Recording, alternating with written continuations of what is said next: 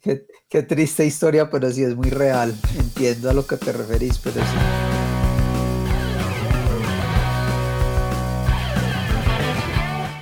Este es el episodio 44 del podcast de la mesa, Rol en línea, donde hablamos sobre nuestra experiencia jugando rol por internet y ahondamos en lo que significa para cada uno de nosotros los juegos de rol y cómo la tecnología tiene la posibilidad de complementar este tipo de intercambios lúdicos. Bienvenidos.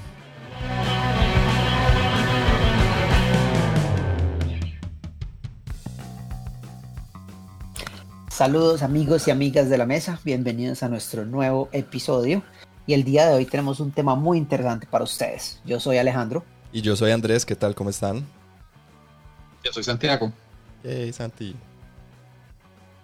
Bueno, el día de hoy eh, les traemos un tema que definitivamente pues se ha, estado escuchando mucho estos días con esto de jugar a distancia y pues nosotros los que somos fanáticos de los juegos de mesa, los juegos de rol y todas estas cosas friki y hay varias razones por las cuales este tema lo vamos a discutir hoy, pues una de ellas es que se ha vuelto algo bastante común entre nosotros y un miembro de nuestra audiencia, en un, perdón, un miembro de nuestro equipo ha sido bastante vocal acerca de su nueva nuevo fanatismo hacia los juegos de rol. No ha dejado de hablar de eso y obviamente estoy hablando de Andrés. ¿Cuál nuevo fanatismo, Alejo? ¿De qué estás hablando? Yo... Sí, o sea, eh, ¿cuándo fue? Hace dos días que estuvimos hablando con la gente del entreturno, que no, que redescubriste otra vez. Sí, pero no, eso no es nada nuevo, pero no es nuevo. Eso es algo muy viejo, sino que los juegos de mesa habían desplazado un poco los juegos de rol para mí. Entonces fue como eh, un redescubrimiento. Qué bueno. Y obviamente pues con nosotros el día de hoy, Santi, qué bueno que estás acá. Santi también eh, tiene experiencias bastante interesantes que contarnos con los juegos de rol. Santi pues nos ha... Nos ha... todos sean mayores de edad. Santi, cuidado. de, eso es de lo que íbamos a hablar hoy, ¿no? Sí, no estamos en, línea. Cállate. Por eso yo no entendí ahora como dados, pero dados para qué, de qué están hablando. Ya, ya, ya entendí entonces. Bueno, cambiemos algo. Les digo algo, acabo de entender el chiste. no lo había captado. Y sí, ese soy yo. Con los juegos de rol. Eh, sí, es un, es un redescubrimiento, pero un, una, eh, pues ha sido un, ha, ha, sido unos, unas semanas muy chéveres de redescubrimiento para mí. Em, los juegos de rol, pues, son supremamente importantes en el mundo del hobby de los juegos de mesa. Em, ya hablaremos un poco más de eso, pero eh, muchos, muchas personas llegamos a los juegos de mesa a través de los juegos de rol, ¿cierto? O por lo menos a los juegos de mesa modernos. Lo bueno es que hoy tenemos como diferentes puntos de vista porque eh, no todos nos aproximamos a los juegos de rol de la misma manera. Creo que los tres tenemos una manera diferente pues de, de, llegar a, al mundo de los juegos de rol. Entonces eso va, me parece que va a dar como una, va a enriquecer la conversación eh, mucho. Pero ¿qué les parece si antes, si antes de eso hablamos un poquito de noticias? Este creo, creo que va a ser un episodio. Una noticia gigante. Gigante, ¿qué tan gigante? En la escala de 1 a 9, ¿qué tan grande? Gigante como que el trailer de esta noticia valió millones. ¿Sabes cuántos millones valió? No, ni idea, pero pues fueron tres minutos de CGI con toda. Ajá. Por 40 mil millones, ¿no? Eso, pues depende de qué. De bolívares estoy seguro que pasó esa cifra. ¿De bolívares fuertes cuántos? No sé, estoy, estoy oxidado en tasas de cambio. ¿O cómo es que se llama esa nueva moneda que sacó China? La DC, no sé qué, Digital Currency, no sé qué cosas. China en su afán de, desdolarizar el mundo. Pero I digress. China y sus cosas inventadas. Antes estabas hablando de un, de un trailer del, como de algo con nueve. Qué pena. Eso. Entonces se anunció hace poco, pues hace poco respecto a que estamos grabando este episodio, el lanzamiento de la novena edición de Warhammer 40.000. Y explicarnos por qué es tan grande. exacto, los que no conocemos, o sea, para los que eso no significa absolutamente nada. Eh, entonces, eh, novena es un número. eh, no me interesa. Warhammer 40.000 es un juego de miniaturas. Creo que es seguro decir que es el juego de miniaturas más grande del mundo. No, y acá en el podcast lo hemos hablado. A lo que me refiero es que, por ejemplo, cuando sale una nueva edición, ¿qué significa, Santi? ¿Salen nuevas miniaturas? ¿Salen nuevas cositas para el juego? ¿Qué, qué significa? Entonces, eh, el juego cada cierto número de años lo que es como sacar una reedición de las reglas y depende de esa edición, es como que tan grandes son los cambios. Hay unas ediciones que lo que hacen es como crecer sobre la anterior, mientras que otras sí, por ejemplo, octava lo que fue fue un rediseño del juego siguiendo como el, mismo trasfondo y las mismas prioridades de diseño, pero cambiando muchísimas cosas porque sentían que estaba en un punto donde no querían que estuviera. Novena, lo que han dicho es que es, o sea, es trabajo de diseño sobre lo que fue octava, entonces no va a haber como cambios absurdos, pero si una nueva edición implica nuevos cambios, pues sí va a haber cosas nuevas dentro de las reglas básicas del juego. Y también implica que en el ciclo de vida de esa edición va a haber lanzamientos nuevos, tanto de miniaturas como de los libros de cada ejército.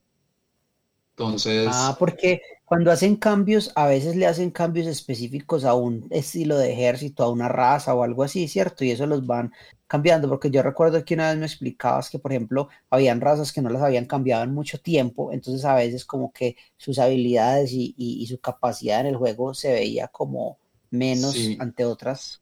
Ellos, ellos hacen como el intento de como de durante el ciclo de vida de una edición, ojalá meterle la mano a todos los ejércitos.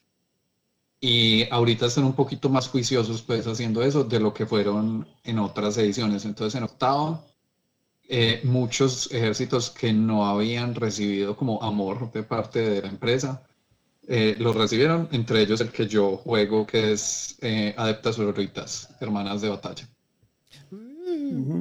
Que son las monjas eh, sadomasoquistas. No, no, no, ellas, ellas solo son masoquistas. Ah, ok. Eh, también es importante, octava edición salió en el 2017, entonces tuvo un ciclo de vida de, salió a principios del 2017, entonces de casi tres años y medio. Eso no es muy cortico, pues o no sé, la verdad no sé. No, pues han variado cuánto dura cada una, pero yo, yo estoy jugando, si no estoy mal, desde cuarta o quinta. Ajá. Y el ciclo de vida suele ser como cuatro años, entonces no está tan lejos. Pues, pero siempre es como casi, pues lo redujeron casi a la mitad. ¿Qué? De cuatro a tres. A dos años y medio te había entendido. No, tres y medio, 2017. Ah, ok, ok, ok. Sí. Entonces, el anuncio pues de esta edición fue con un tráiler eh, impresionante, pues así como animado en 3D. Pues impresionante, sí. Es más, les vamos a poner el, el, link al video en la descripción del episodio para que lo vean porque es, pues es, o sea, yo quiero que salga esa película, sea cual sea esa película que salga. Esa película pasa en tu imaginación, no mentiras. La, empresa sí se ha anunciado que están trabajando como en series y animaciones y cosas de esas, pero eso es aparte. Se ve que esto es, o sea, el hecho de que tuvieran ese trailer es resultado como de los, eh, como de los partnerships y los trabajos que tienen con otras empresas para esos otros productos dentro del universo.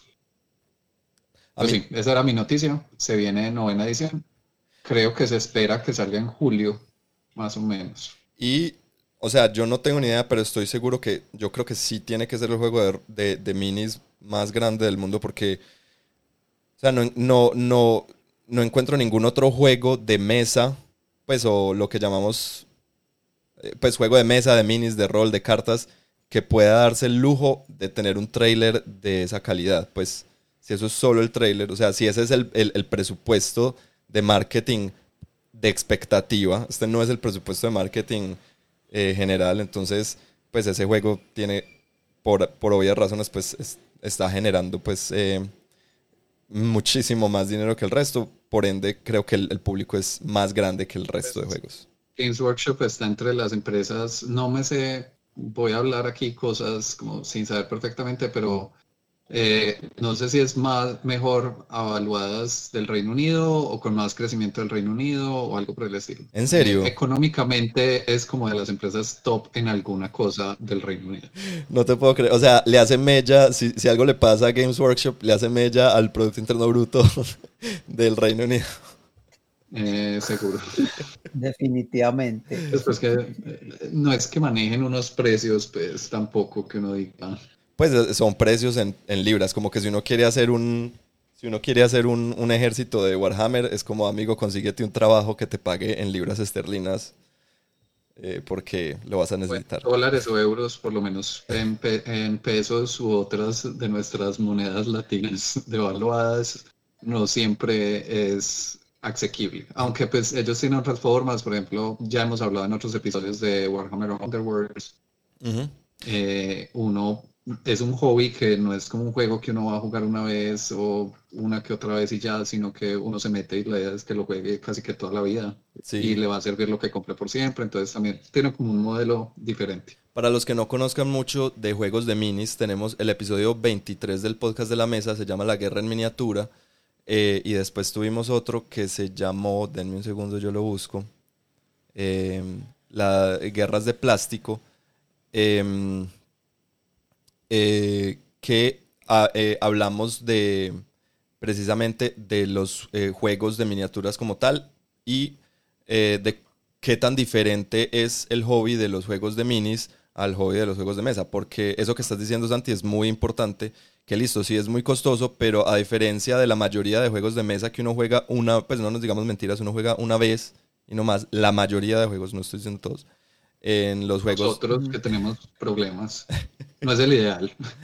en los juegos de, minis, eh, uno sí, es lo que tú dices, uno compra su ejército y, con ese ejército va a jugar años y años. Pues los años, uno se puede pasar todo el tiempo jugando con un solo ejército, si uno quiere, pues no es necesario. Yo mi ejército lo tengo como desde el 2004, pues le he ido agregando cosas, he ido creciendo, pero lo empecé a coleccionar en el 2004.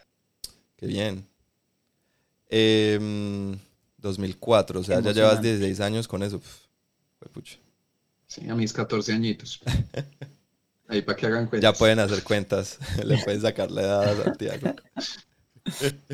Eh, pero bueno, sigamos. ¿Qué más tenemos para noticias? ¿Qué más traemos de noticias el día de hoy? Ah, bueno, yo les cuento una noticia sobre uno de mis juegos favoritos, que es Ticket to Ride, como todos saben. Eh, pero no, una buena noticia sobre Ticket to Ride para aquellos de ustedes que son fanáticos de este emocionante juego de Ticket to Ride. Que es muy bueno. Eh, resulta que eh, pues acá estaba mirando pues y vi una noticia que hace unos días pues fue anunciada y es de una, una ellos lo llaman una expansión, ¿cierto? Pero yo revisando bien el producto me parece que no es en realidad una expansión, porque pues creo que se puede jugar como un juego individual y se llama Ticket to Ride Stay at Home. Ticket to Ride Stay at Home, eh, Days of Wonder lo distribuye a través de su website y lo que es es una versión del juego Ticket to Ride que puedes descargar. Se imprime el tablero en cuatro hojas tamaño carta y luego las pegas con cinta para crear el tablero y también se imprimen todos los pedacitos es básicamente el Ticket to Ride que nosotros todos conocemos, pero en lugar de ciudades tenemos lugares en una casa como el cuarto principal, la sala, la cocina, las diferentes alcobas en las cuales puedes ir jugando al estilo Ticket to Ride con tu familia. Perdóname, en Ticket, pues, to Ride uno, uno conecta, por medio de trencitos chiquitos, uno conecta ciudades. Entonces uno conecta, no sé, en Estados Unidos uno conecta San Francisco con Nueva York. Bueno, no, esa no porque eso es demasiado largo, pero conecta Los Ángeles con San Francisco, eh, luego San Francisco con Denver y así. uno va haciendo pues como caminitos. Y en este lo que Alejo quiere decir es conectar como las diferentes partes de la, de la casa. Exacto, es un juego, pues es un juego muy famoso. La mayoría de personas conocen Ticket to Ride, aquellos que no lo conozcan, eh, pues observenlo porque es esos juegos que todo el mundo considera como uno que debes tener o jugar, no sé, pues a muchas personas les gusta, es bastante es un clásico. popular.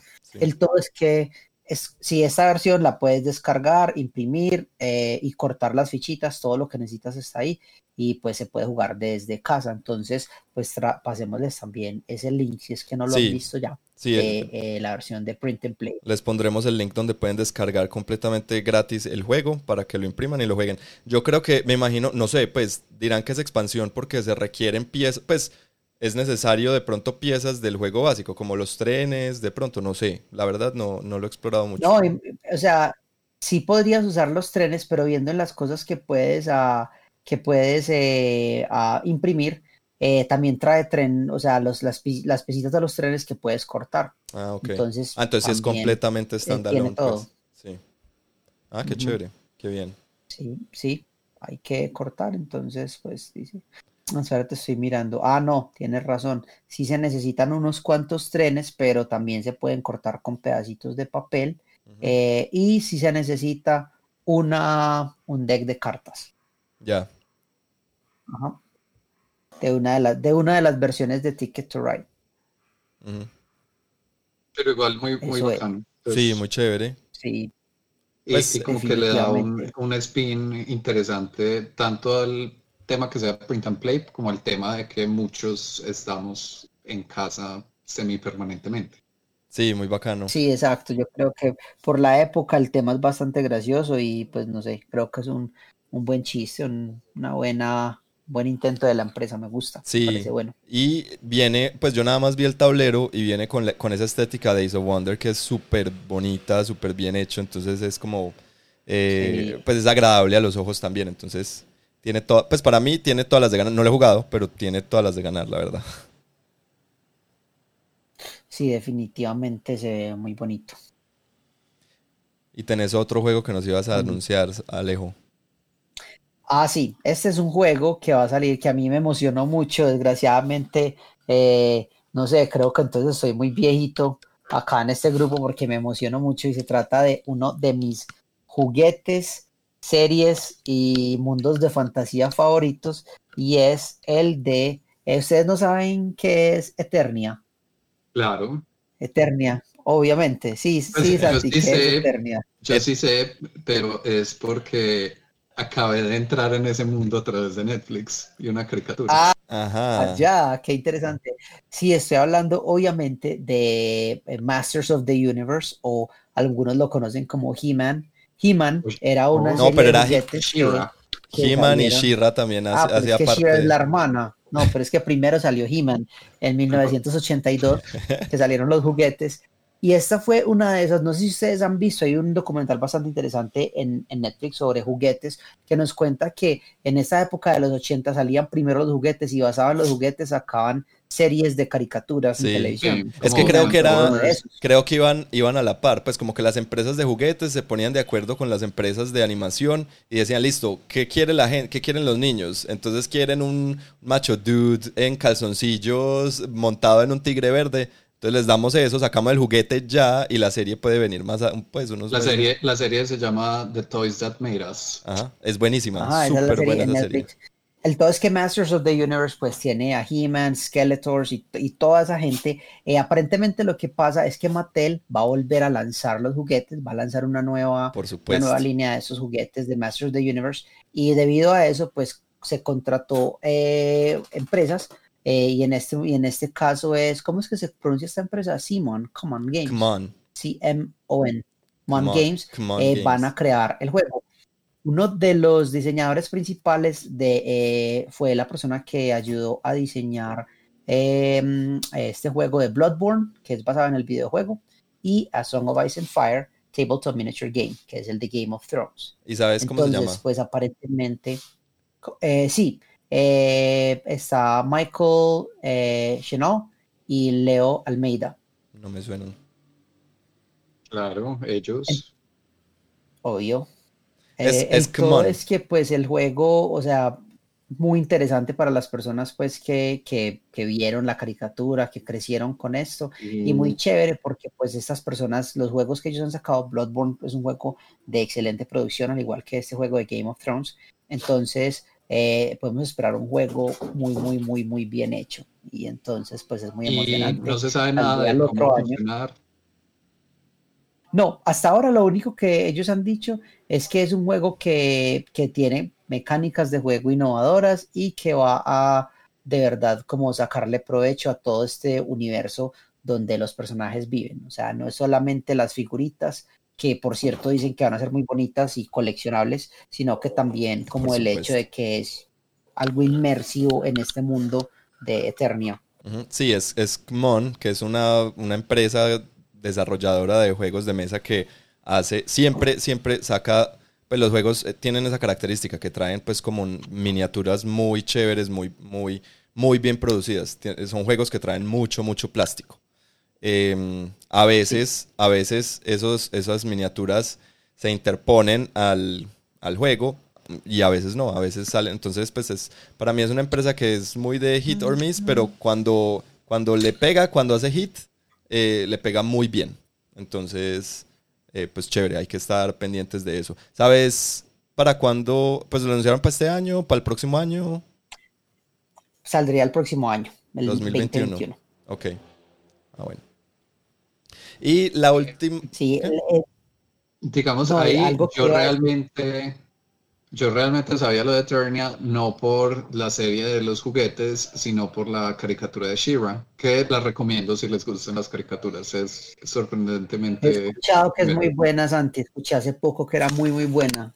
Yo está, nunca la... Está en Netflix. Pues yo sé quién es Shira porque, porque pues yo, yo, era muy chiquito. Yo sí me llegué a ver He-Man. Es más, de pronto alguna vez me vi Shira, pero en Colombia Shira no fue tan famoso, o sí, no sé.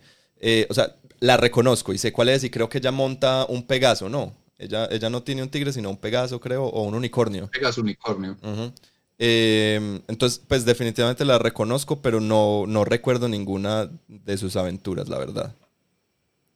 ¿Es un unicornio con alas o un Pegaso con cuerno? Hmm. Yo creo que es un caballo que transformaron en ambas. Creo que necesitamos todo un pues episodio para poder resolver esa, esa inquietud.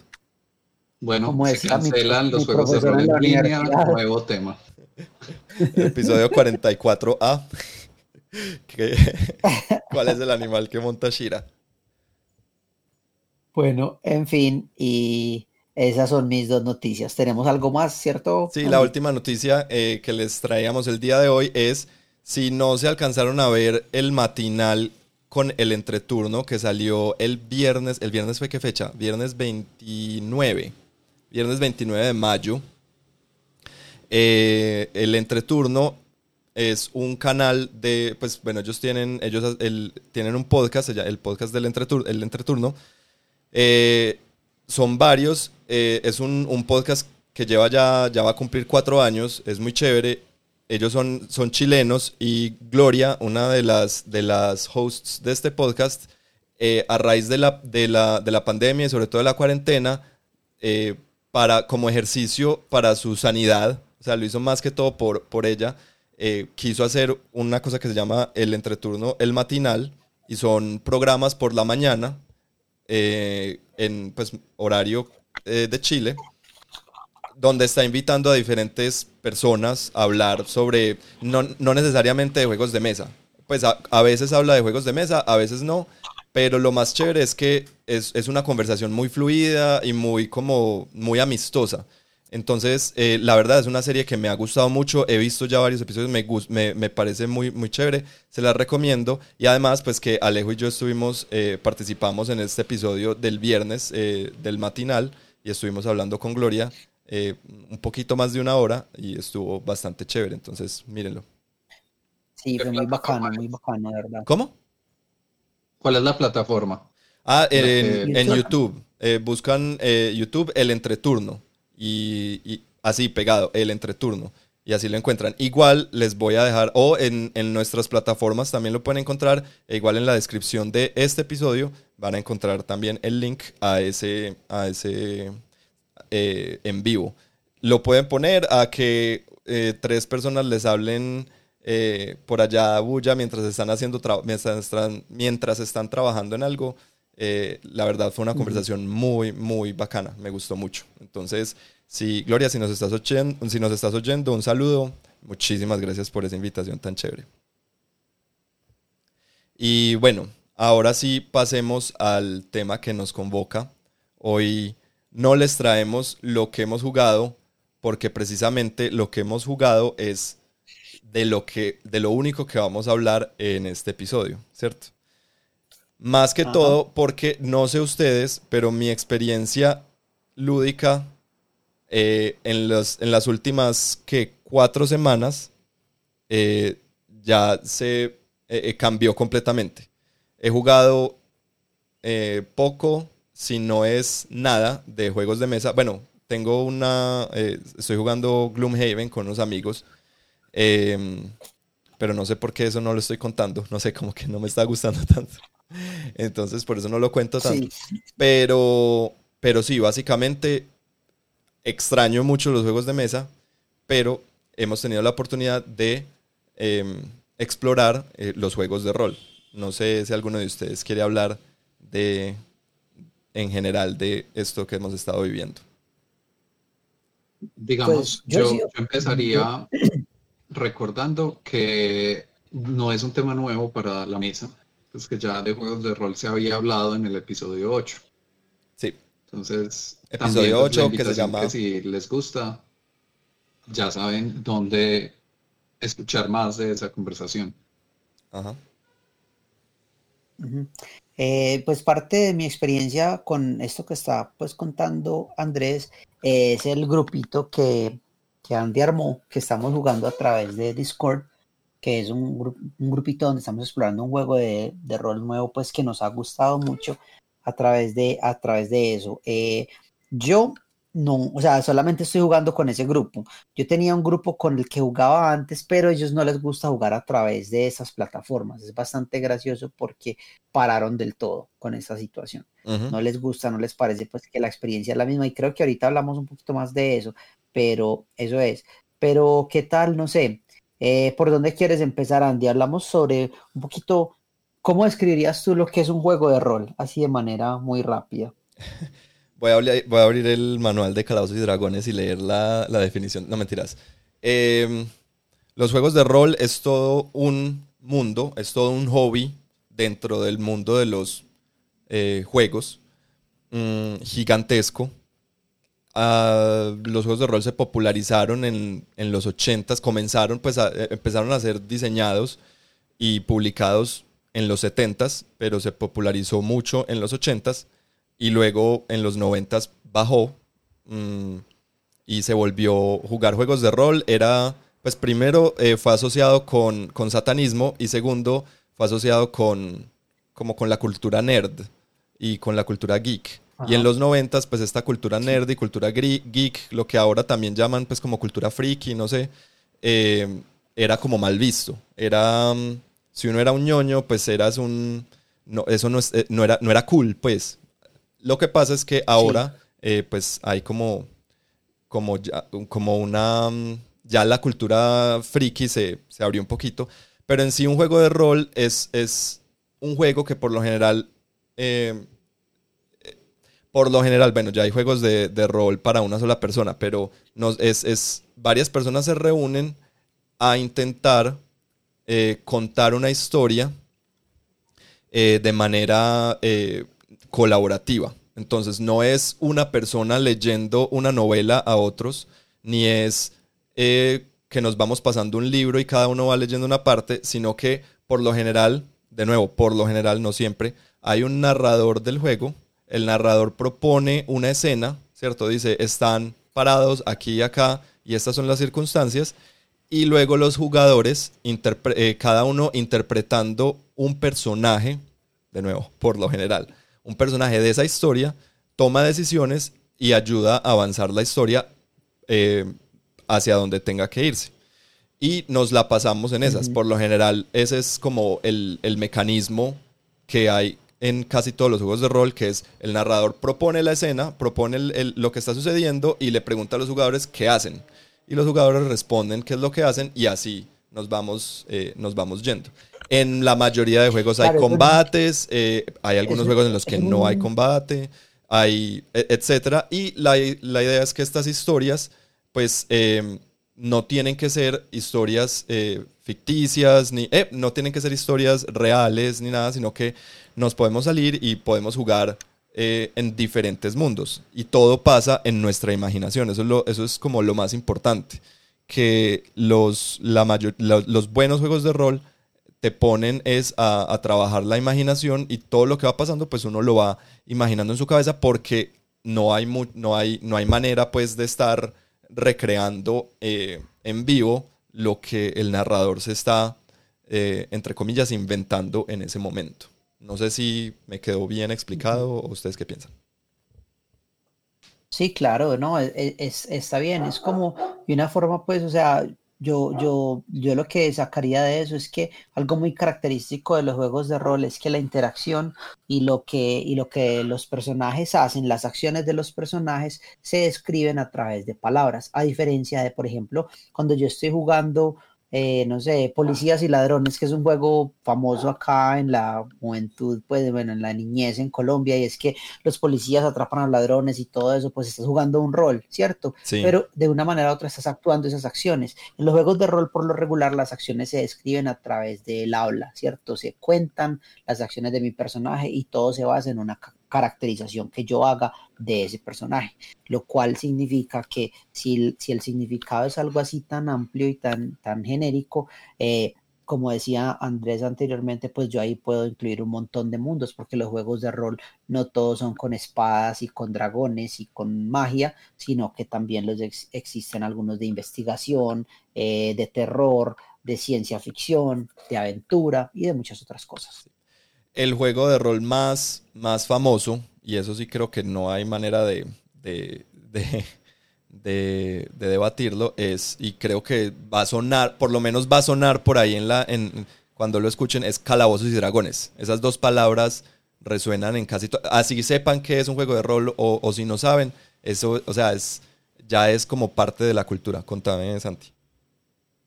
Eh, yo también le agregaría de algún modo algo que mencionaste, pero como para elaborar un poco, que son juegos que tienen como un sistema para decidir acciones que no se sabe su resultado fijo. Entonces ahí es donde entra como, digamos, la imagen popular que uno tiene de tirar dados. Hay otros que tienen otros sistemas diferentes. Hay uno que funciona con una torre de Jenga. Entonces es como un sistema, digamos, de aleatorización que lo que intenta es como darte unas bases para resolver como todas esas cosas que no se sabe a la fija cómo van a pasar. Entonces, lo que hablabas de combate o de, pronto intentar convencer a alguien de algo, o de hacer un acto físico difícil o cosas así. Entonces también es como un sistema que le mete incertidumbre al, al juego y metiéndole incertidumbre lo que hace es meterle como drama. Sí, exacto. Algo muy importante que dice Santi ahí, que vale, la pena recalcar, es que el elemento de incertidumbre es muy necesario en los juegos de rol para que la narrativa no esté muy fija. Si tenemos una historia demasiado fija y demasiado em, eh, encasillada, entonces se pierde el propósito de los juegos de rol que tiene, o sea, uno pues parte del propósito es que como todo está pasando en mi mente, que sea como un mundo abierto, como en los, en los videojuegos cuando, cuando se habla de open world, en el que yo puedo básicamente hacer lo que yo quiera y explorar para donde yo quiera y me puedo ir para donde yo quiera. No tiene que ser para donde el narrador me diga, ¿cierto? Si el narrador me dice hacia el norte está el malo más malo que tienes que ir a matar, pues yo veré si dentro de mi actuación como personaje yo puedo decir, ah, no, pues yo me voy para el sur y voy a ver qué hay en el sur. Y, y ahí la narrativa se va para otro lado, pues la historia se va para otro lado completamente distinta no, no. Ahí, ahí el máster lo que hace es mandarte un montón de gente que te ataca hasta que dices como, bueno, bueno, bueno, no me voy para el sur, pues me voy para el norte. Intervenciones divinas que llaman. Es, muy real, es muy real. Y, y, también esa misma, eh, o sea, ese elemento aleatorio no, simple, no va tampoco a tomar control de todo lo que uno hace, porque obviamente las habilidades de tu personaje también le, le crean, o sea, curvan un poco esa aleatoriedad. Digamos que el personaje de Andrés es un mago y el mío es un guerrero, pues el personaje de Andrés tendría una posibilidad mucho más alta que yo en tratar de leer un pergamino con unos, con unos eh, no sé, con unos jeroglíficos extraños, porque pues él estaba más versado, digamos, en las artes arcanas que yo. Entonces, por tanto, la tirada de dado porque sería ese elemento aleatorio, pues se le suma también a la habilidad que tiene el personaje de Andrés versus la mía. A eso me refiero. Va a poner una pregunta eh, y de pronto aquí lanzamos una bomba, no sé. Eh, los juegos de rol son juegos de mesa. Tan, tan, tan. Los juegos de rol son juegos que se juegan en una mesa. A veces. Para mí, para mí, sí, son juegos de mesa. O sea, como que el diagrama de Venn grande de los juegos de mesa. ¿Se acuerdan de diagramas de Venn? Como esos círculos que uno intersectaba. Sí, claro. Entonces está como el círculo de, grande de juegos de mesa. Y dentro de ese círculo está el de juegos de rol. Y de pronto, si queremos, puede que lleguemos a eso en esta discusión. Pero de pronto hay un pedacito de ese círculo que está afuera. Pero si hay una intersección, pues como principal, digamos. Sí, yo también. Yo también pienso lo mismo. Lo que pasa es que muchas veces, pues, ya entramos en purismos, pues, y tampoco me quiero quedar aquí hablando de eso, pues, que, lo que nosotros jugamos no son juegos de mesa, sino juegos de tablero, o juegos de cartas, juegos de, bueno, etcétera. Pero no me quiero meter, pues, como en eso. A mí, yo sí considero, pues, cuando, cuando yo digo sí, es, pues, jugar juegos de rol también es jugar, pues, yo lo considero juegos de mesa.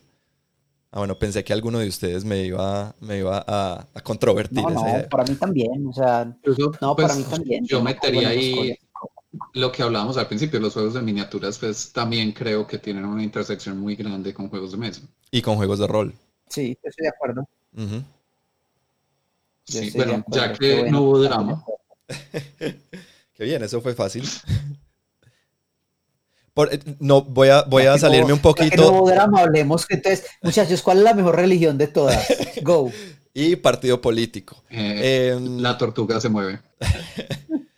Em, no mentiras, pero. si alguien entendió esa referencia, se merece. Eso debe ser de Mundo Disco, ¿cierto, Santi? Sí, Andy. ¡Ja! Tómalo. Em, no, pero pero me va a salir un poquito del, del, script normal del podcast y es, voy a, ya que tenemos aquí varias preguntas, voy a ir haciéndoselas a la, a la, audiencia. Entonces, eh, si estás oyendo en este momento y tienes mucha rabia porque tú consideras que los juegos de, de rol no son juegos de mesa, haznoslo saber. Coméntalo en, en, por donde sea la plataforma que lo estés oyendo para, para nosotros saber por qué estamos equivocados o mirar a ver si, o, o si estás de acuerdo con nosotros. No, no, yo, yo digo, generemos discusiones sanas. O sea, aquí nadie está equivocado, empezando porque es como, como un constructo social lo que estamos hablando y es como ponernos a discutir de cuántos ángeles caben en la cabeza de un alfiler. Ocho. Demonios. Todo el mundo sabe que son ocho, Santi. Ocho o cuarenta. Bueno, pero sigamos. Santi, háblanos de ese tema que sigue, que me parece que tú me... Naturalmente, hazlo naturalmente. Fuiste tú el que, me, el, que, el que me introdujo a ese tema que sigue, entonces... Bueno, eh, una cosa que incluso salió, creo que ahí Andy también nos puede contar como resultado del capítulo 8 del podcast en el que se había hablado de juegos de rol. En ese capítulo principalmente se habla de calabozos y dragones pero desde la época de Calabozos y Dragones han salido una cantidad absurda, pues, o sea, hay muchísimos juegos de rol, y entre los juegos de rol especialmente hay como un movimiento de juegos independientes. Sí. ¿Cierto? De algunos de esos juegos, pues, no, no como contextualizándolos en esa categoría, pero ya hemos mencionado durante la historia de la mesa, eh, hablamos de Ten Candles en su momento ese juego definitivamente entra en esa categoría. Es un juego de rol también muy hablamos y, y, entra ahí también en el tema de juegos de un solo jugador, eh, The Beast o La Bestia, que es un juego de rol muy diferente a lo que uno está acostumbrado tanto en temática como cómo funciona, pero en el fondo pues también estás jugando a meterte en un rol y contar una historia pues a través de eso. Entonces es como un movimiento que ha, habido, así como en su momento los videojuegos tuvieron juegos indie que eran de menos presupuesto, pero eso permite experimentar mucho más, existe un movimiento similar en los juegos de rol. ahí, ahí sacas una idea muy importante que, corrígeme si me equivoco porque voy, voy a, extrapolar un poquito y es, hablaste de, de, los juegos indie como, como eh, no sé, bajo presupuesto, entre comillas, ¿cierto? Digámoslo, pues, o ni siquiera entre comillas, bajo presupuesto. Y creo que el bajo presupuesto hace que se, que se necesite innovación por otro lado, ¿cierto? Si yo no le puedo meter el presupuesto que tiene Square Enix para cinemáticas o que tiene Games Workshop para cinemáticas, pues tengo que, si yo voy a desarrollar un videojuego con, con herramientas gratuitas y que sea exitoso, pues voy a tener que innovar de otras maneras que las grandes empresas no pueden. Y lo mismo creo yo que está sucediendo en los juegos de rol. Yo, yo creo que es un, o sea, es tanto eso como dices que es un, que es un tengo como también puedo. El hecho de que no esté pegado a un presupuesto grande y unas expectativas grandes y a una propiedad intelectual grande implica que tengo más espacio para experimentar. Claro. Entonces, es la combinación. Pero en algunos casos, en algunos casos, Anti sí está, están pegados a una, a una propiedad intelectual grande, o al menos a algo bastante popular. En muchos. Eh, Imagínate que yo estaba mirando una lista, ah, hace, estuve mirando una lista en, en Reddit sobre juegos, eh, de, eh, juegos de rol independientes y encontré uno sobre uno de mis libros favoritos que es Las Mil y Una Noches. Pero... es un juego independiente que sacaron basado en las historias pues de las mil y una noches. Entonces mira que por ejemplo es algo bastante popular que permite por ser una, una propiedad intelectual que es libre, eh, como construir aparte de ella. Y la razón por la cual te lo digo es porque a mí me pasa mucho y es algo que quería como comentar y me ha pasado un montón de veces que estoy viendo una película, que estoy viendo o leyendo un libro, pero casi siempre me pasa con películas y yo digo, wow, me encantaría como poder jugar esta película, si me entiendes? Jugar esta situación en un juego de rol y poderlo llevar de ahí. Entonces muchas veces estos juegos de rol independientes eh, en algunas situaciones permiten que, que hayan personas pues que quieran como, como construir aparte de eso. Y ese es uno de los elementos que a mí más me, me parece interesante de este aspecto de los juegos de rol independientes. Sí, tienes razón. Creo que también entra como el aspecto, o sea, no solo el tamaño de la propiedad intelectual, sino el aspecto financiero. ¿Cierto? Y por eso hay tantos juegos de Lovecraft, digamos. Ajá. Y hay ciertas cosas que, que, permiten como uno no comprometerse con los derechos de una propiedad intelectual, sino que te dan como espacio para, para innovar y para experimentar. Sí. Definitivamente. Y em, para, para, también poner en contexto lo que les decía al principio, los juegos de rol que se popularizaron en los 80 tuvieron una época pues como muy clásica donde, donde solamente, por lo menos aquí en Latinoamérica, nos llegaba únicamente como los grandes, grandes juegos que eran Calabozos y Dragones, eh, Vampiro, La llamada de Cthulhu y Shadowrun, ¿cierto? Y de pronto nos llegaban Battletech o algunos de... ¿Cómo? ¿Cuál? Pathfinder. No, Pathfinder llegó después. Pathfinder fue en los, en los 2000. Pero, pero era una época en la que uno tenía pues como una visión muy fija de lo que eran los juegos de rol, pues como que todos los juegos de rol tenían dados, todos los juegos de rol tenían ese tipo, pues como un combate, tenían no sé cuántas, y algo que está pasando con esta explosión indie es que nos están mostrando que los juegos de rol no solamente son eso que ya conocíamos, sino que están innovando eh, no solo en, historias y en narrativas, sino en mecánicas como tal de los juegos. En, ya en, el, en, las, en los engranes del juego hay mucha innovación muy chévere, eh, eh, precisamente porque se está permitiendo, pues yo creo que el Internet ha permitido que muchas personas que tenían ideas y que, y que se la pasaron jugando juegos de rol y dijeron, qué bueno este juego, pero qué tal si, si, si esto fuera así, pues por medio de internet lo pueden publicar más fácil y se van generando pues como comunidades. Y a diferencia de los juegos de mesa o juegos de tablero, pues que, que tradicionalmente hablamos aquí en el podcast, publicar tú mismo tu propio juego de rol eh, no es tan complicado ni tan, ni tan... O sea, es, es igual de complicado conseguir la gente que, que juegue tu juego, igual que el juego de mesa, pero por lo menos no tienes una producción física. Tú puedes simplemente poner tu PDF en línea eh, y ya intentar empezar a, generar una comunidad alrededor de tu juego por medio de ese PDF. Entonces, eh, eso es lo que eh, es, de eso se trata también para mí, esa, esa explosión indie pues, que, que estamos viendo. Y ahí como que de alguna forma empezamos a entrar más de lleno en el tema del podcast, que es el tema pues como de los juegos de rol en línea, ¿cierto? Eso es como una facilidad que esos tienen que otros tipos de juegos análogos no comparten. Yo me he dado cuenta que esto de la experiencia de jugar rol en línea, pues yo conozco un grupo de personas que juegan hace muchos, muchos años y fueron personas pues que con quienes yo empecé a jugar, pero ellos jugaban incluso de, antes de yo jugar y, y, lo han hecho de manera interrumpida, y pues sin interrumpirse, perdón. Y algo que he notado es que esta cuestión de los juegos de rol en línea no les llama la atención. Muchas personas, la experiencia como tal de jugar en línea no les gusta, ¿cierto? Pero, o sea, para ustedes, ¿cómo ha sido esa experiencia o qué piensa al menos de la experiencia o por qué creen que surgió? Yo tengo mi propia versión de lo que yo creería y es que el hecho de que miren que un juego de rol, al menos a mí me parece que un juego de rol bueno, los juegos de rol que más me gustan, son en los cuales los dados se convierten como una herramienta necesaria para poder llegar a un punto. Sin embargo, no son algo que mueven el juego. Hay personas, por ejemplo, que les encanta jugar rol porque les encanta tirar dados, el combate, toda esa parte, y eso está muy bien. Pero a mí me encanta cuando a uno a veces se le olvidan los dados y juega un rato solo conversando, intercambiando y tratando de hacer estas cosas, ¿cierto?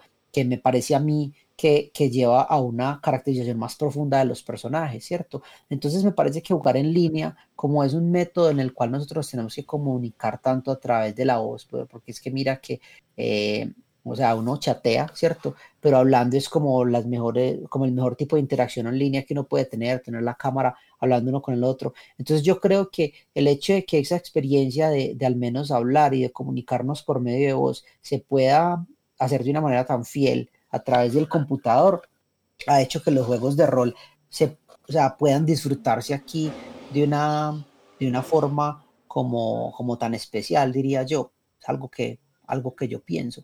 ¿Cómo ha sido para ustedes la experiencia de jugar en línea? Mm, para mí, pues yo, yo retomé los, los, porque yo jugaba juegos de rol cuando tenía 15 hasta mis 20 y pico de años.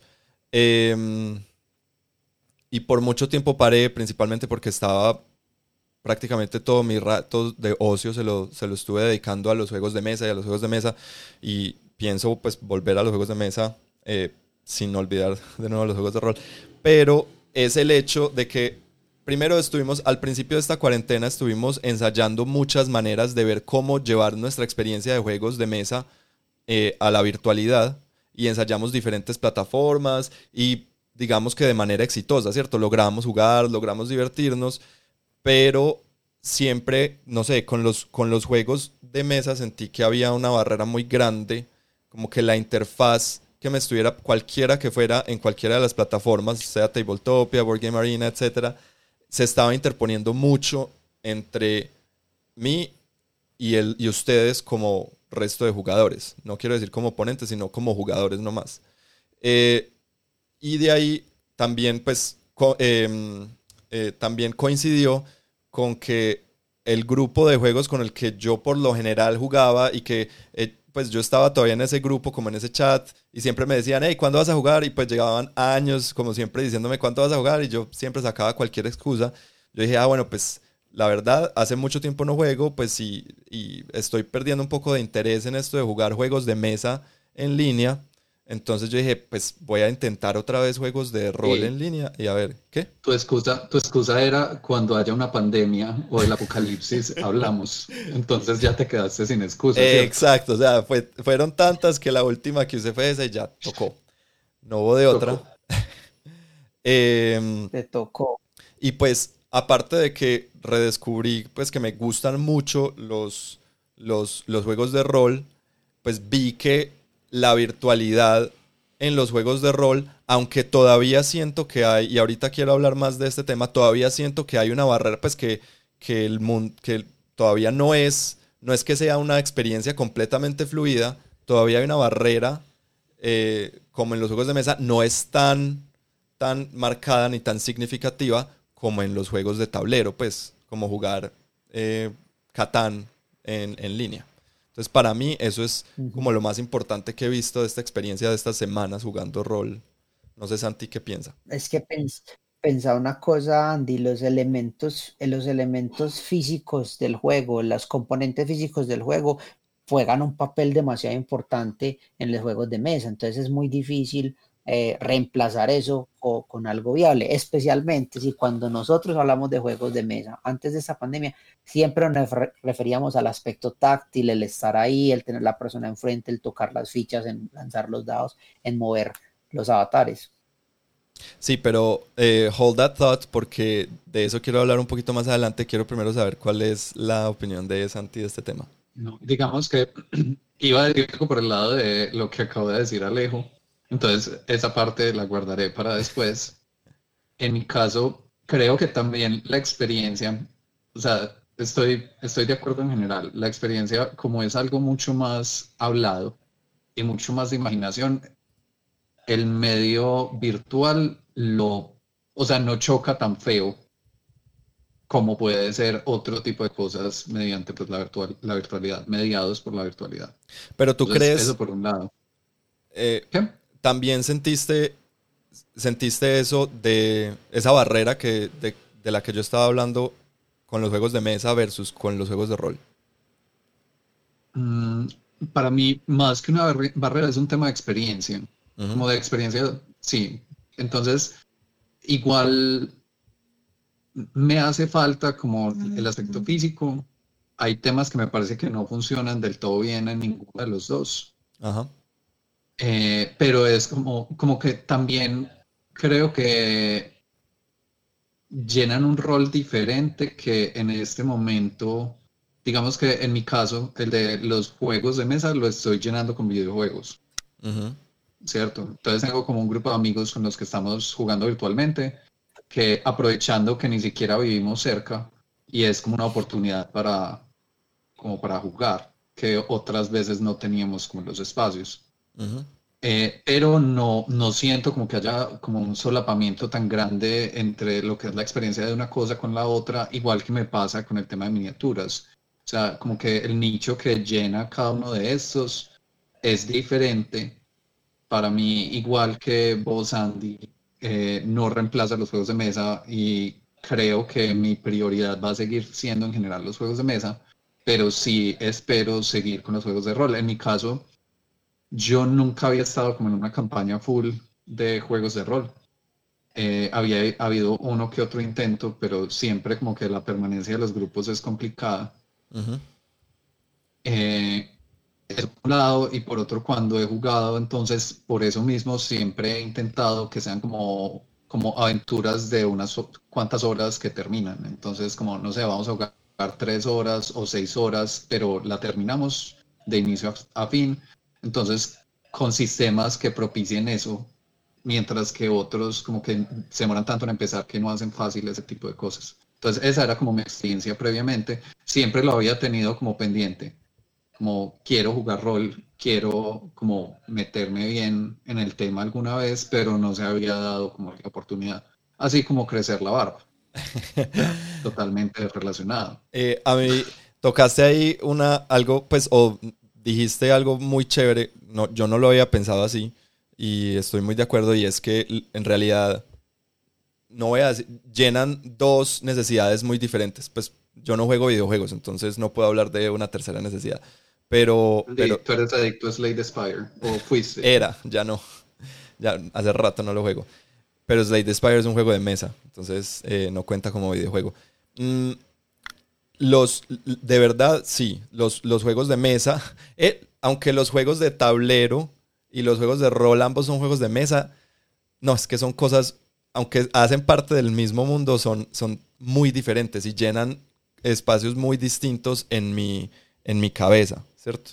Em, siento, no siento, no siento la misma satisfacción. No estoy diciendo que con una sea mayor que con otro, pero no siento eh, la misma satisfacción cuando juego un juego de mesa que cuando juego un juego de rol. Entonces, pues por un lado puede ser la novedad, ¿cierto?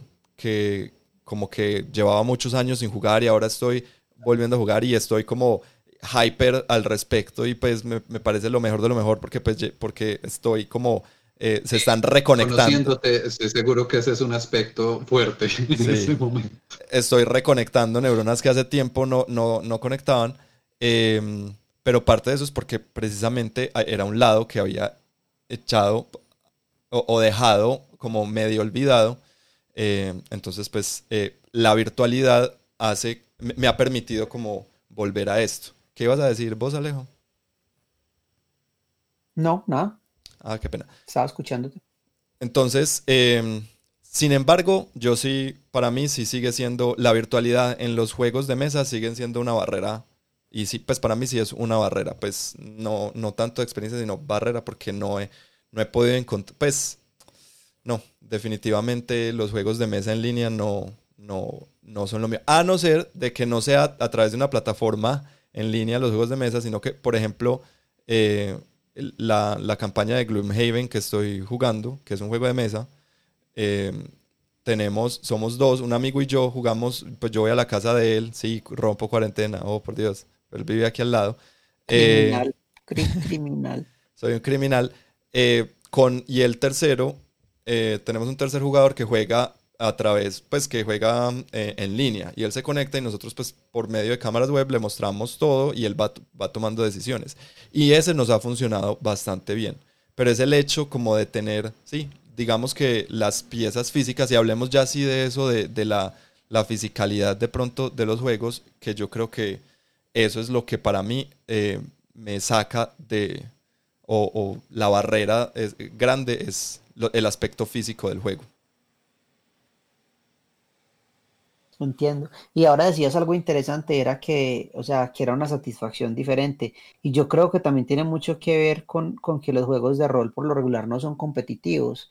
Uno por lo regular, o sea, en los juegos de rol no hay un ganador y, y el ejercicio mental que haces es muy distinto al que haces con un juego de mesa. Eh, o sea, el ejercicio mental de un juego de rol tiene mucho que ver con actuación, con caracterización, con imaginación, con improvisación, con tu manera de resolver, exacto, improvisar. Y, a mí me gusta mucho el aspecto de resolver problemas eh, con un, pero, pero sin un set de parámetros predeterminados, ¿sí me entiendes? O sea, vos muchas veces cuando escribís una, una, historia o escribís una aventura, a cierto punto de la aventura vos te imaginas, listo, ellos van a encontrarse esta puerta y hay dos maneras de abrirlas. Si cogieron la llave de ese otro tipo que se encontraron, pero si lo mataron, de pronto botaron esa llave o la pueden hacer con esta. Y uno cree que cubrió todas las bases y los los jugadores muchas veces se sorprenden con que, porque encuentran una manera muy creativa de ir alrededor de esas, de esas, ah, de esos obstáculos que se les ponen. Entonces, por ejemplo, yo sé que Andy, muchas de las cosas que hemos hecho en la aventura que estamos jugando en este momento, tal vez no eran las que planeabas que íbamos a hacer. Te imaginabas que íbamos a ir por otro lado y eso te toca como expandirte un poco a cubrir ese tipo de cosas. Sí, sí, eso siempre va a ser, eso siempre va a ser un elemento pues del juego, pero pero eh, sí, es verdad. Em, pero entonces, hablemos ahora, pues ya que estamos hablando de, em, eh, quiero hablar también de esa fisicalidad y eso. Hablemos de pros y contras de jugar juegos de rol en línea. Digamos, sobre el tema de la fisicalidad y que es algo que de pronto hasta choca con, un poquito con lo que dijiste ahora de, o creo que vale, el tema de los dados. Para mí, una cosa que todavía no me logra gustar es cómo se siente tirar los dados virtualmente. Completamente. es como la cosa más anticlimática y como, sí, no, o sea, como que le quita como toda la emoción al acto de tirar el dado y es algo con lo que yo todavía como que no puedo. Sí. Aunque. Ah, perdón, dale. Sí entiendo, sí entiendo pues el punto que decía Alejo ahora, que como él lo ve, y creo que yo soy parte como de ese bando, eh, no es un juego que se trate de tirar dados todo el tiempo, eh, que los protagonistas sean los, los, dados, pero como que en los momentos en que se hace, me gusta como que, como que esté esa emoción de la tirada, no, no como la tirada, como entrando a parar la acción, sino como siendo parte del drama y la acción que se está desarrollando en la historia. Sí, sí desgraciadamente yo creo que no hay herramientas que puedan, eh, puedan como no sé, eh, eh, sí, lograr esa experiencia, como... imitar esa experiencia de la misma manera. Sí, la virtualidad nunca va a lograr esto de, yo tomar los dados en, mis manos. Pues por, no, mentiras, nunca no, no, no voy a decir nunca, pero en este momento la virtualidad no, no es capaz de, de, compararse con yo tomar los dados en mis manos, eh, darles pues como un, como agitarlos en mi mano. Sacudirlos. Sí, sacudirlos, eh, cómo se oyen, cómo se sienten. Y yo empezar a pensar, ah, necesito un 3, necesito un 3, necesito un 3 y tirarlo y, sacar el 3 que necesito o no sacarlo. Mientras que las herramientas que hay... Desde que lanzas el dado hasta que cae. Exacto. Y aunque los, o sea, hay, hay, herramientas en línea para, para tirar dados y hay unas, la, la menos la más anticlimática de todas es la que yo le digo tirar un dado y simplemente me saco un resultado ahí y ya. Eh, hasta hay simuladores. Hasta hay simuladores de, dados que uno puede ver el dado rodar y todo. Que también estoy jugando con, con la campaña de Calabozos y Dragones que estamos jugando, es con un simulador de dados.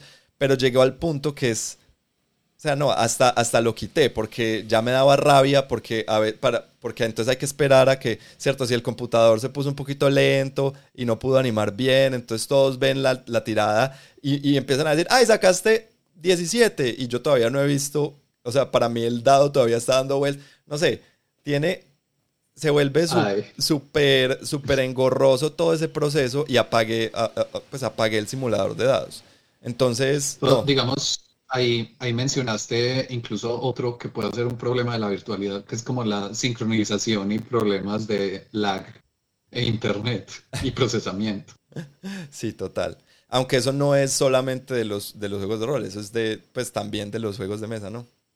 Pues en cualquier, en, siempre que estemos intentando como simular una, cualquier reunión personal, eh, cuando lo hacemos en, en, línea, pues vamos a tener ese problema que alguien empieza a hablar y no lo están escuchando o tenía el micrófono muteado y la persona que quiso decir su historia y narrar su historia resulta que tenía, tuvo todo ese tiempo el, micrófono muteado, etc.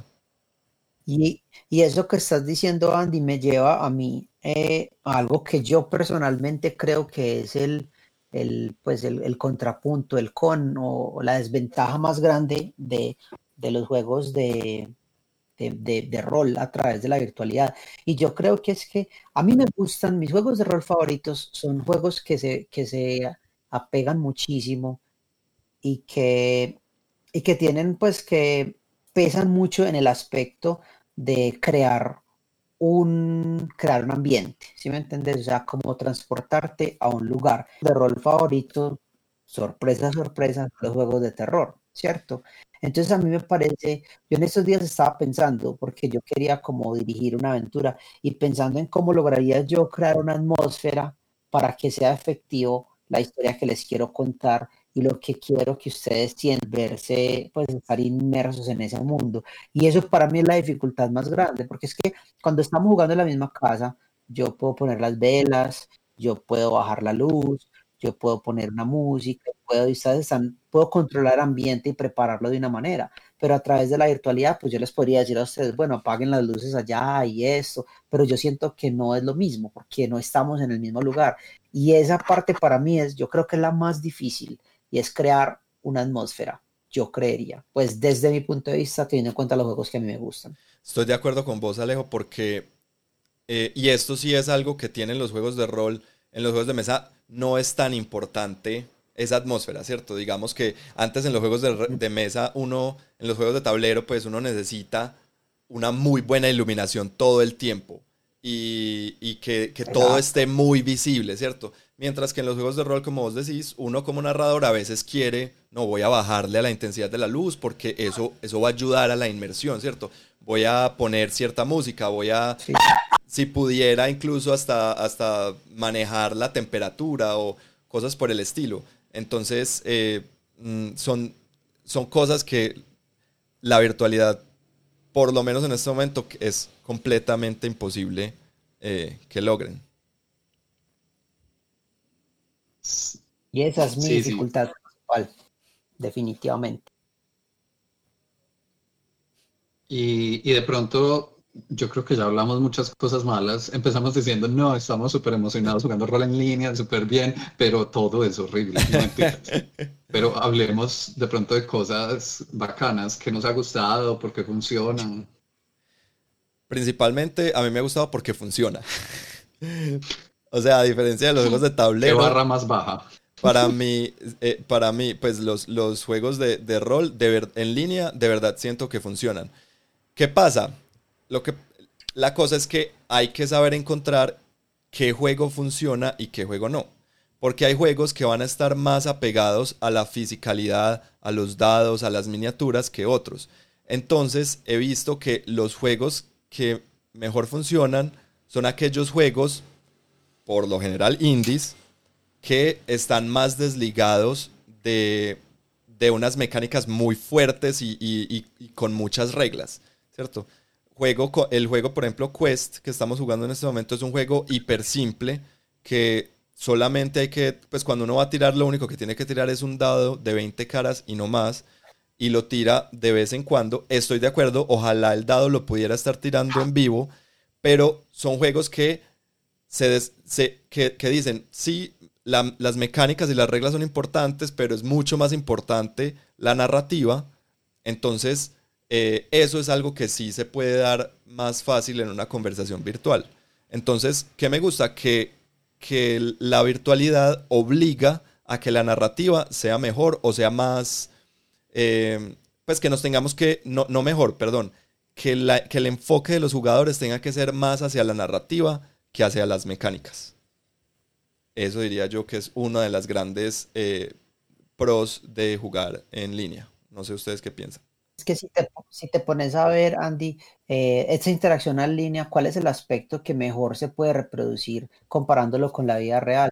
Yo diría que el intercambio verbal, ¿sí, ¿sí me entiendes? O sea, la voz, poder hablar. Entonces, todo juego en el cual el intercambio verbal sea fuerte y sea uno de los pilares como más robustos de la experiencia, va a ser algo que se traduce bien a jugar acá. ¿Sí me entiendes? Exactamente digamos que yo creo que son, o sea, como que un juego de rol en lo más mínimo va a necesitar eso, lo que decimos, una conversación, o viéndonos, aunque tampoco es necesario. Y eh, lo que sea que se usa en el sistema como aleatoriedad, que puede ser una tirada de dados. Y eso hay una cantidad de plataformas en las que se pueden hacer. Entonces eso me parece una ventaja gigante que no, necesitamos como un sistema especial que simule el juego, no necesitamos como una plataforma así súper impresionante en 3D, no sé qué, no. O sea, si se tenga una cosa como, como nosotros que estamos en Discord o como un Zoom o como un Google Meet o todo esto que ya creo que la mayoría de gente está familiarizando mucho. Eh, se puede adaptar para jugar juegos de rol en la expresión más sencilla. Hay unos juegos que sí van a necesitar pues cosas extra y ahí puede ser otra ventaja.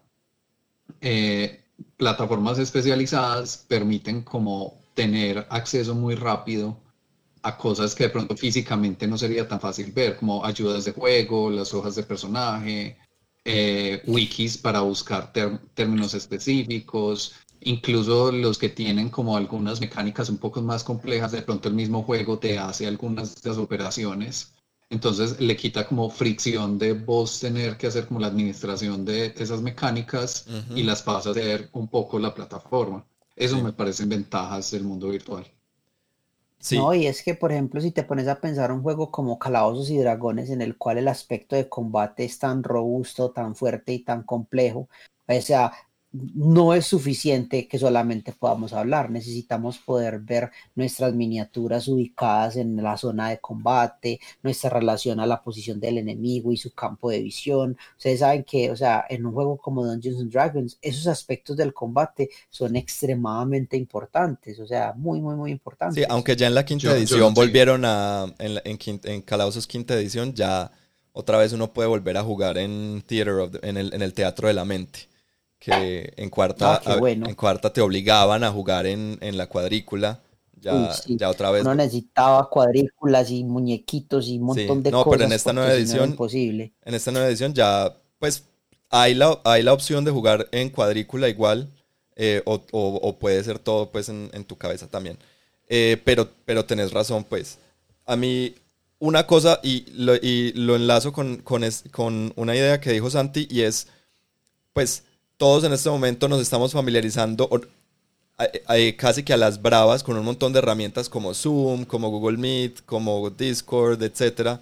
Eh, y muchas veces lo usamos o estamos usando todas estas herramientas para, para eh, reuniones eh, de trabajo, cosas que me cansan, reuniones familiares que no sé ustedes, o sea, empiezan a, sentirse pesadas, esas reuniones familiares virtuales. Entonces, para mí, haber, haber visto y decir, yo puedo usar estas herramientas también para jugar rol, como que le dan, le dan también le, le, suman puntos al juego de rol como tal, porque, porque me siento que voy a abrir eh, Google Meet o que voy a abrir Zoom, pero no voy a, no voy a tener una, eh, una reunión de trabajo, sino que en realidad me voy, a, me voy, a, sentar a jugar. Entonces como que me, me eso, es, esa parte también ayudó a enamorarme, pues. qué, qué triste historia, pero sí es muy real. Entiendo a lo que te referís, pero sí, muy, muy real. Digamos, también creo que hay una ventaja como de los juegos de rol sobre otros medios que en parte es porque son muy propensos, pues, en el tema de virtualidad, que es que hay mucha gente que jugaba rol de forma virtual incluso antes de, digamos, de la pandemia. Así es. Entonces, ya había como material que se podía usar, había como lugares que no podía ver, había un montón de cosas que ya hacen como que esa transición muchos la hayan hecho y sea más suave. Eso. Uno ya llega como a un mundo no quiero decir maduro, pero, pero que ya lleva un proceso eh, largo, ¿cierto? No es, no es como que nos cogió a todos de sorpresa y, nos tenemos que inventar la manera de cómo jugar en línea, sino que ya había mucha gente que, le tocó porque quería o porque, o, porque, o porque le tocaba jugar eh, en línea. Entonces sí, es lo que tú dices, un proceso mucho, una, una transición, es una transición mucho más suave diga, para ustedes, ¿ustedes cómo ven el rol como de la imaginación jugando en línea? A mí me parece... que se facilita, se dificulta? A mí me parece que se, dificulta, pero para bien.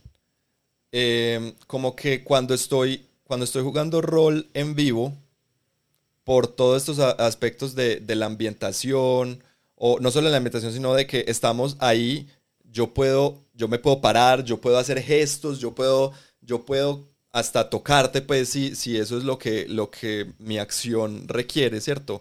Te puedo... estamos hablando de otros juegos de rol. Pero, eh, pues, eh, virtualmente, ¿qué tenemos? Pues podemos hablar, ¿cierto? No hay, no hay, no hay, no hay, no hay otras como eh, estilos de interacción. Entonces, como tenemos que hablar, tengo que ser mucho más primero tengo que ser mucho más em, elocuente y aparte de eso tengo que, tengo que ser más, em, más sagaz, digámoslo así, en mi imaginación. Tengo que ser más, mi mente tiene que estar mucho más afinada para poder captar del todo todo eso que me está llegando, porque eh, en últimas la información, o sea, hay mucha información que se está perdiendo entre lo que tú estás queriendo decir a lo que me llega a mí por este aspecto de teléfono roto, pues porque no estamos eh, eh, al lado.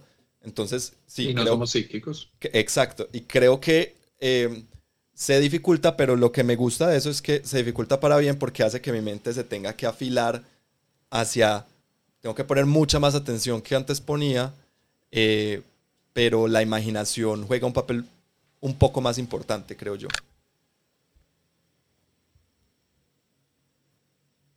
Yo lo veo parecido. O sea, sí siento que, o sea, pasa como a un rol central la imaginación. O sea, si, si uno no le mete como las ganas y no se toma como ese trabajo individual de intentar tener inmersión en el juego, uno se desconecta súper fácil. Entonces se vuelve como que esa responsabilidad pasa a todos los participantes. Ya no es como que el máster sea el principal en esa responsabilidad y los otros están ahí como para el paseo, sino que ya es una responsabilidad de todos y es como minimizar distracciones. O sea, vos mismo ayudarte a entrar mejor en imaginación y a entrar en, ese mundo, ¿cierto? Eh, el problema es que es un mundo frágil, entonces creo que una cosa que sí es eso, se hace más difícil y más fácil que se te estalle la burbuja. Entonces es como una responsabilidad más fuerte en ese tema virtual. Sí. Eh, yo estoy de acuerdo. Al principio, cuando. Y cuando. Y es más, esto fue antes de la pandemia, cuando yo estaba intentando empezar a jugar virtual rol, eh, porque nos tocó empezar porque el, el, director vivía, pues, o vive en Europa. Eh, y empezamos. Una de las cosas que a mí antes me había sorprendido era como, wow, puedo jugar rol mientras lavo platos, mientras hago aseo en mi casa. Y ya después de varias partidas es como, no, eh, tengo que, en realidad, lo que tú dices, tengo que minimizar distracciones. Antes, antes, eh, sí, tengo que estar mucho más enfocado. Pero eso me Alejo, gusta. ¿cómo la ha visto?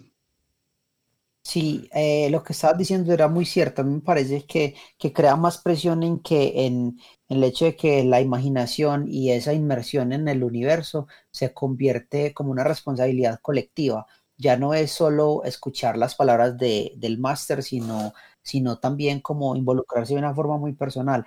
Claro, pues que, o sea, eso no siento, yo no siento que sea algo que suceda únicamente con el juego en línea, no, sino que la cuestión es que al el juego estar en línea, pues hay más distractores y más elementos que pueden romper ese flujo de la comunicación y, de la inmersión en, la historia. Pero pues no me parece que sea exclusivo para cuando el rol pasa en línea. Yo, creo que uno de los, una de las necesidades de, de, un buen rol y de un buen juego de rol es eso, en que, en que esa, esa esa fuerza de imaginación, esa carga de imaginación sea colectiva y que no la tenga que llevar en los hombros de una sola persona, ¿sí me entiendes? Entonces ahí soy un poco imparcial al respecto.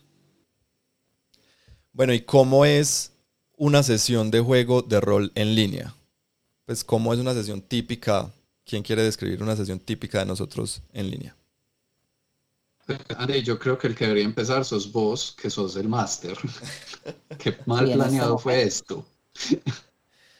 Pues a ver, no, no, no es, esto no es un tutorial de cómo jugar, ¿cierto? Porque eh, pues no voy a hablar de la preparación de la sesión, que eso, eso sería otro, otro podcast entero de cómo, cómo prepararse, pero en línea, pues por lo general vamos a necesitar una herramienta que nos comunique a todos, eh, como ya lo veníamos hablando, puede ser Skype, puede ser Zoom, puede ser Discord, puede ser Google Meet, la que quieran.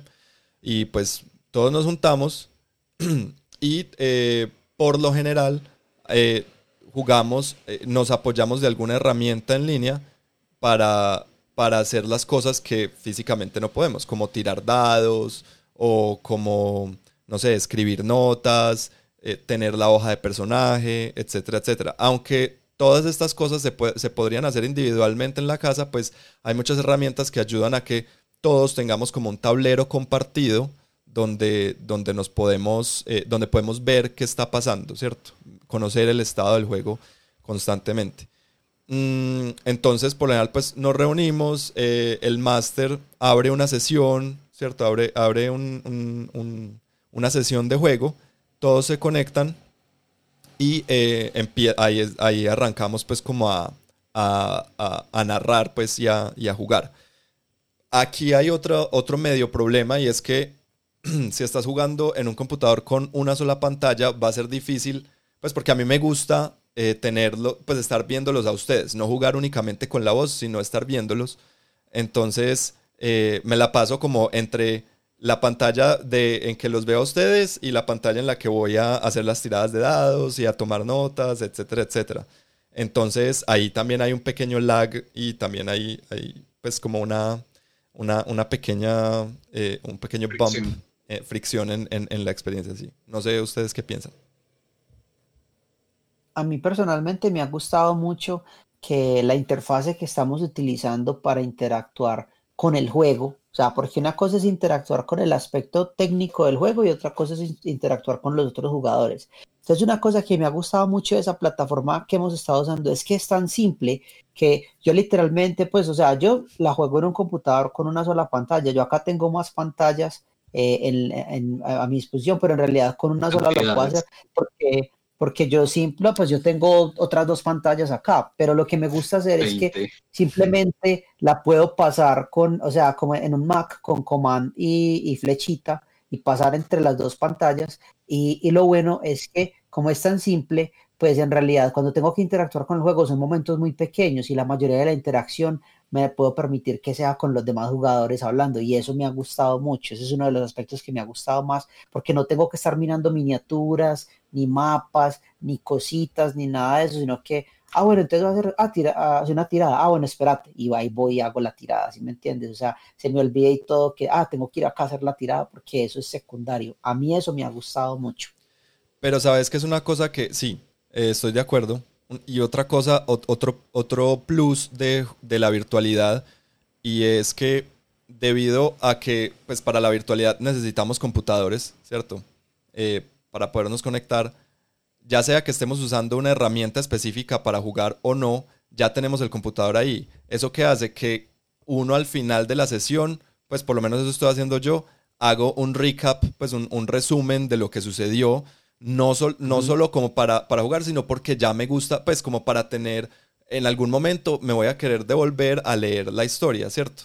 Que eso es algo que cuando yo jugaba antes, yo nunca lo hacía, ¿cierto? Las historias, yo me acuerdo que son historias muy bacanas, pero, pero nunca quedó un verdadero resumen, un, un verdadero, pues como récord de lo que sucedió. En cambio, para esta que estamos jugando, sí estoy dejando pues como, como eso, precisamente porque digo, ya tengo el computador aquí abierto, pues aprovecho y tomo mis notas y hago y, y, saco, saco, pues, y eso también me va a servir para preparar las próximas sesiones.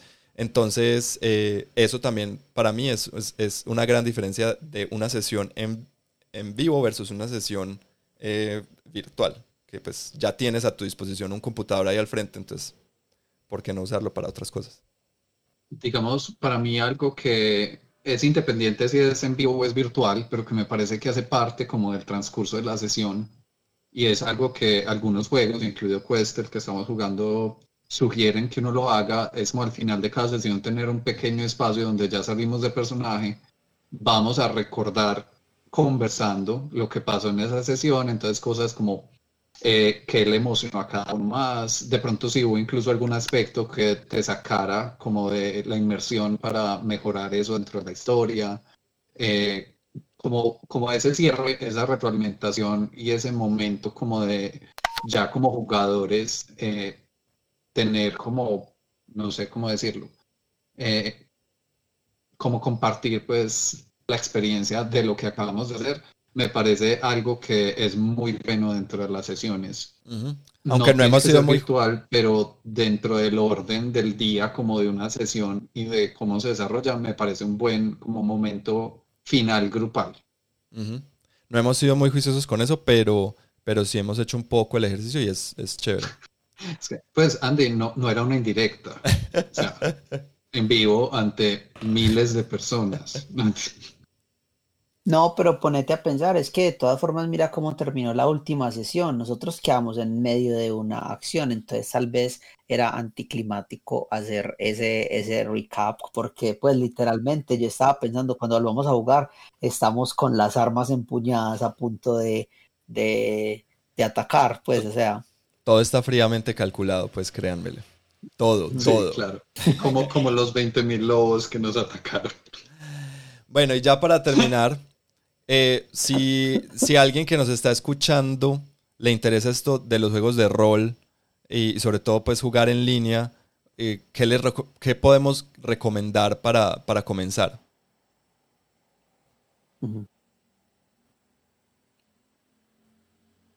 Ah, si quieren yo arranco. yo pensaría, o sea, ¿cómo te ha parecido esto de jugar a través de Discord? a mí me ha gustado, pues es una herramienta muy chévere, es gratuita y a diferencia de otras herramientas gratuitas que hay como Zoom, por ejemplo, eh, Zoom es gratuito, pero eh, te da 40 minutos. Listo, puedes reiniciarlo, pero entonces cada 40 y una sesión va a durar mínimo, mínimo dos horas y media. Entonces te va a tocar reiniciarlo varias veces. En cambio, Discord, desde la versión gratuita, ya te deja tener videollamada ilimitada.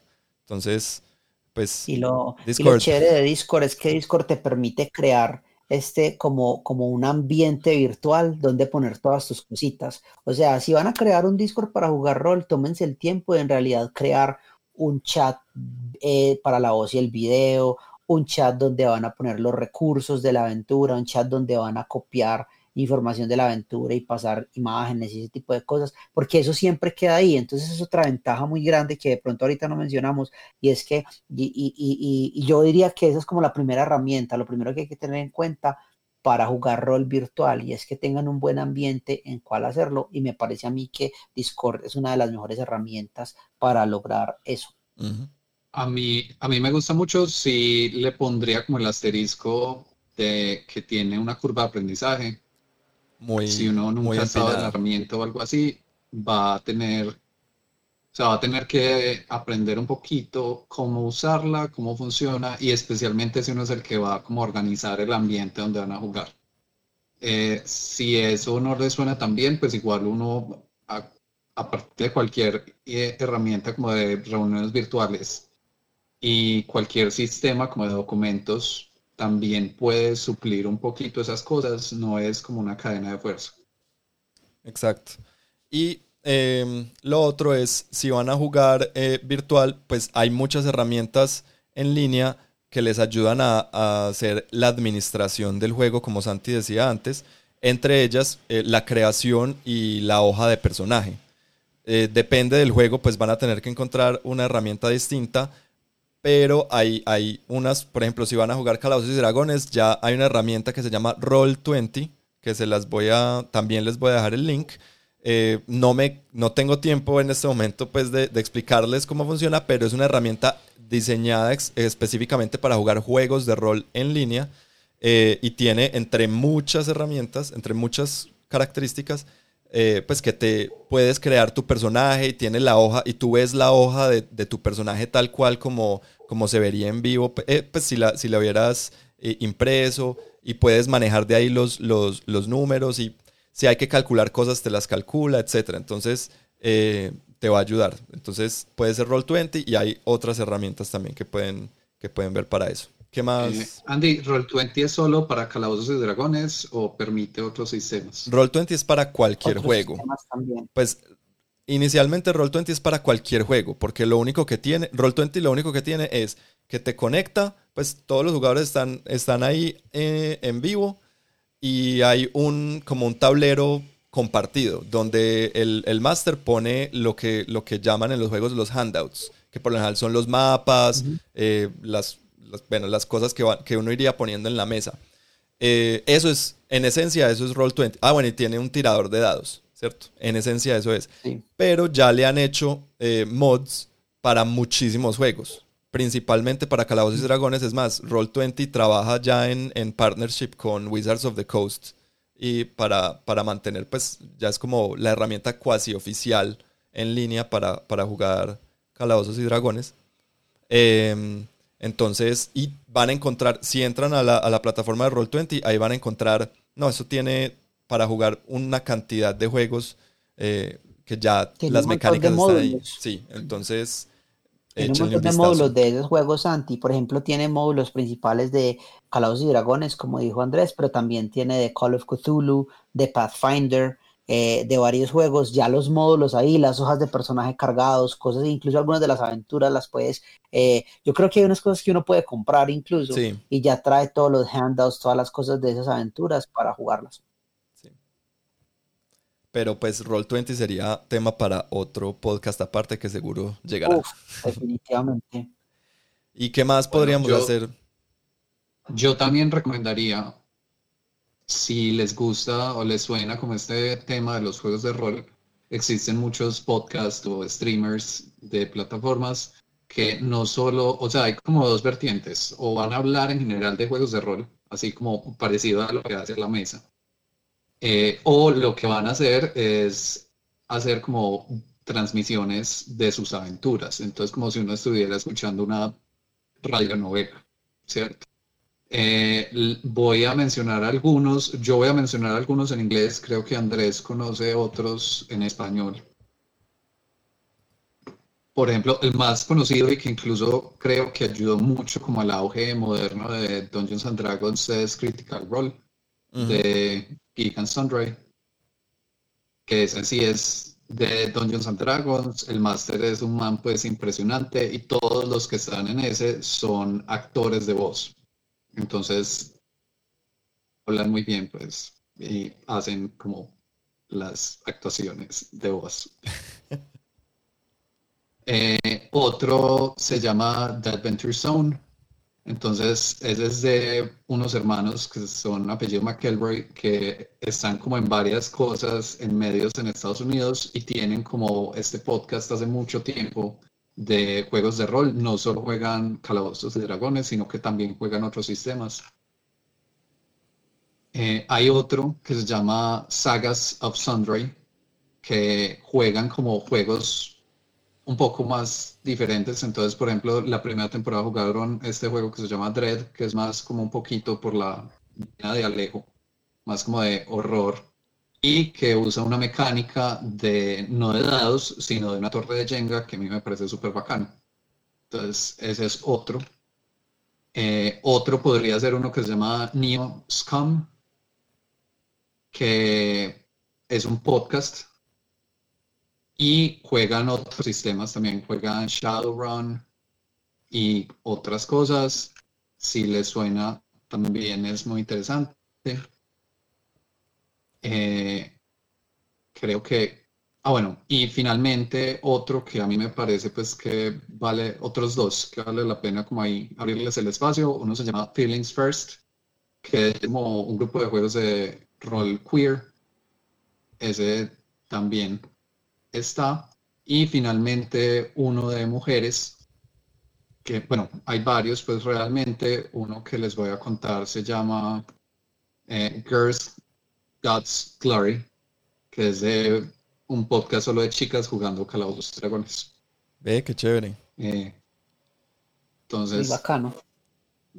intenté buscar como una selección como variada, pero hay cantidades, o sea, eh, les pondremos en la descripción los nombres, Sí. por ahí pasamos pues rápidamente. Esa es otra forma pues de entrar en los juegos de rol. Si les interesa pues en general, uno escuchar gente jugándolos es una forma muy buena de meterse y de pronto eventualmente ponerse a jugar o si uno juega de sacar ideas para sus propias campañas. Eso iba a decir yo, es muy importante oír estos podcasts y, y streamers principalmente porque estos juegos requieren de buena inspiración, ya sea que vayas a ser el narrador o jugador eh, necesitas pues, inspirarte y saber más o menos de qué se trata y qué mejor manera de ver gente haciéndolo. Em, para mí no es, pues yo no soy de sentarme a ver un streaming completo de una aventura, pero igual es chévere ver más o menos cómo otras personas juegan el juego y ver qué tomo para mis sesiones y, y, qué no. Entonces es, es muy importante. Sí. Yo quisiera recomendar... En eso. ¿Cómo? Que yo he visto ideas muy interesantes en esos streamings. Incluso uno que vi hace uno, pues que escuché hace unos años, que era una aventura, era un creepypasta que adaptaron para jugar con las reglas de, de Call of Cthulhu. Y súper, súper, súper bueno. Y era muy, muy interesante como escuchar la historia, pues me pareció muy bacano, me divertí mucho con él.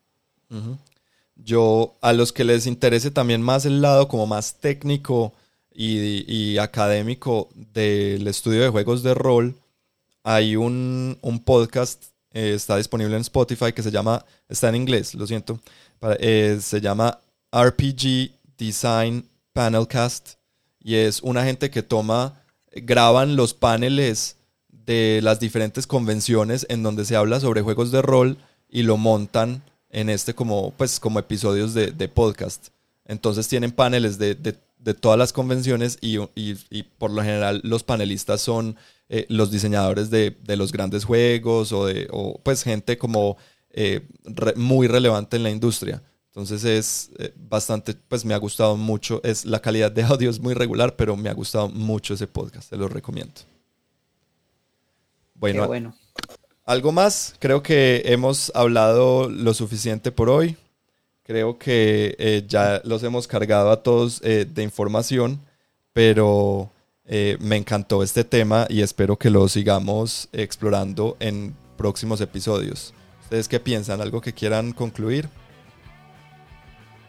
Sí, yo quisiera decir que ojalá pues personas que son fanáticos del rol nos puedan ah, ayudar con su conocimiento, darnos ideas, de pronto dejarnos comentarios de cosas que podamos utilizar nosotros pues para el disfrute personal y también para traerles tal vez más adelante en otro episodio que queramos eh, explorar un poco más a fondo este tema o un aspecto de este tema.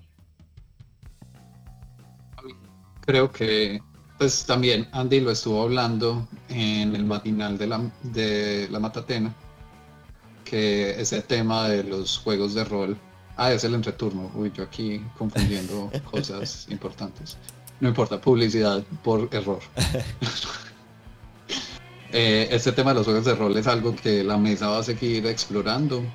Así es. Que no, o sea, queremos mantener como esa puerta abierta y da para conversar muchas cosas que complementan lo que ya hablamos de juegos de mesa, además que nos dan como otros ángulos de que conversar e incluso otras oportunidades para invitados y proyectos. Exacto. Es, es muy importante. Vendrán muchas eh, cosas, muchas sorpresas en la mesa sobre juegos de rol, entonces pendientes. Eh, sí, por favor, cuéntenos ustedes eh, cómo juegan sus juegos de rol en línea, si lo hacen cuéntenos qué herramientas están usando, qué nos recomiendan, porque nosotros pues apenas estamos empezando a explorar este mundo de los juegos de rol en línea. Nos gusta mucho, pero igual queremos seguir aprendiendo. Entonces déjenos sus comentarios. Eh, de nuevo, muchísimas gracias por escucharnos, gracias por seguirnos y por apoyarnos. Recuerden que estamos en todas las redes sociales como La Mesa Medellín, en, en Instagram, en Facebook y en YouTube. Eh, tenemos todo tipo de contenido y si quieren ver todo el contenido en un solo sitio, ¿a dónde tienen que ir, Alejo? Tendrían que ir a www.lamesa.club para encontrar todo nuestro contenido en un solo lugar. Eh, sin más. Eso los dejamos el día de hoy. Eh, ah, dale, Andy. no, sin más. yo soy Andrés. Yo soy Alejo. Y yo soy Santiago. Nos vemos. Chao. Chao. Chao.